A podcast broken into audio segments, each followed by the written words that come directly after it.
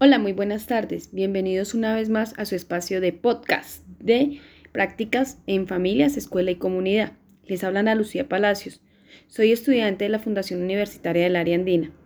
El día de hoy quiero compartir con ustedes un pequeño aprendizaje que he adquirido sobre este módulo en prácticas de familia, escuela y comunidad donde se han realizado algunos ajustes y en este espacio de podcast quiero comentarles un poquito sobre lo que he aprendido durante este proceso.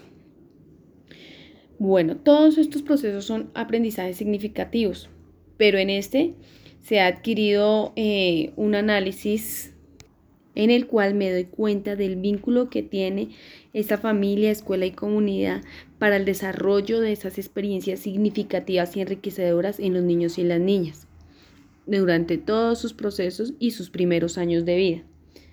El espacio educativo siento que es un espacio muy fundamental, donde la familia juega un, un espacio muy importante para una buena formación. En nuestro, primer eje encontramos todo lo que tiene las relaciones entre familia y escuela, los tipos de familia que existen en Colombia. También están por sus parentescos, por su función, qué tipo de familias encontramos dentro de toda nuestra comunidad, esto es un aprendizaje muy significativo para nosotros porque tenemos que entender que ahora una familia no está conformada solamente por una mamá, un papá y los hijos. Hay familias disfuncionales, diferentes tipos de familias con los cuales nosotros vamos a tratar en nuestro diario vivir como docentes en formación. También encontramos en nuestro primer eje por qué los niños y las niñas son trabajadores. Como dice nuestra frase de nuestra querida Isadora Duncan, en la medida en que el sufrimiento de los niños esté permitido, no existe amor verdadero en este mundo. Es muy triste y lamentable ver que los niños eh, están realizando una actividad demandante de responsabilidades, responsabilidades y esfuerzos que le impiden eh, desarrollarse como en todos sus procesos de evolución apropiados para su edad. Se vuelven como esclavos, donde se va dejando de lado todo tipo de educación para dedicarse a labores tan pesadas como minería, agricultura o tan crueles como la prostitución y la pornografía. Todo eso hace parte de nuestro trabajo y aprendizaje entre familias, escuela y comunidad. Dentro de eso todos eh, formamos un vínculo y nosotras como docentes en formación tenemos que entender todas esas eh, problemáticas que se manejan dentro de nuestros niños. Bueno, continuando con nuestra actividad los aprendizajes que hemos adquirido durante este módulo de familia, escuela y comunidad, les comento también que en nuestro siguiente módulo trabajamos todo lo que es contextualización de las escuelas. Empezamos a ver todo lo que son prácticas institucionales. Realizamos una caracterización escolar y modalidades de servicio. También vimos los tipos de escuelas y las modalidades de servicio en las que se puede prestar un servicio a los niños y a las niñas.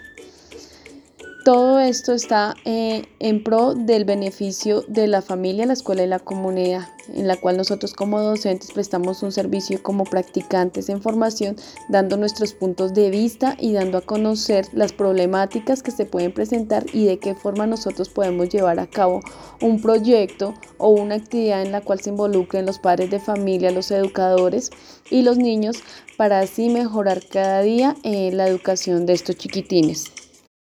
Para esto hemos realizado algunas actividades en la universidad con nuestra docente, donde hemos hecho un formato diagnóstico que nos lleve como a esa contextualización y que debemos evidenciar en estas actividades de eh, prácticas. También realizamos eh, un podcast donde hicimos eh, como un escenario no convencional mirando las posibles estrategias que podríamos trabajar en nuestra comunidad o en nuestro ámbito donde queremos realizar nuestras prácticas. Para esto, como lo comenté compañeros en el podcast pasado, siento que nosotros también debemos fortalecer ese, ese espacio en los docentes, ya que si vemos en la mañana los niños corren, gritan, lloran, y la docente queda como con ese shock emocional donde nosotros queremos intervenir o quiero intervenir esa parte haciendo actividades que le permitan a ella como despejarse y pues tener como eh, un espacio para ella, para así recibir a los niños y a las niñas, ya que como sabemos, nosotros no podemos recibirlas de manera errónea que porque estamos de mal genio, tuvimos un día pesado. Ellos no tienen la culpa de las dificultades que se puedan presentar a lo largo de la, del día o de las actividades, ¿cierto? Para esto, pues las docentes tenemos que generar acciones de orden pedagógico en la cual eh, nosotros favorezcamos el desarrollo de los procesos de cada ciclo. Esto nos ayudará a nosotras como docentes en formación tener aprendizajes y entender la perspectiva desde otros ángulos, no tan solo como pedagogas, sino también como padres, porque nosotros, muchos de nosotros tenemos hijos y también tenemos escuela y comunidad. Muchas gracias y nos veremos en una próxima oportunidad. Hasta luego.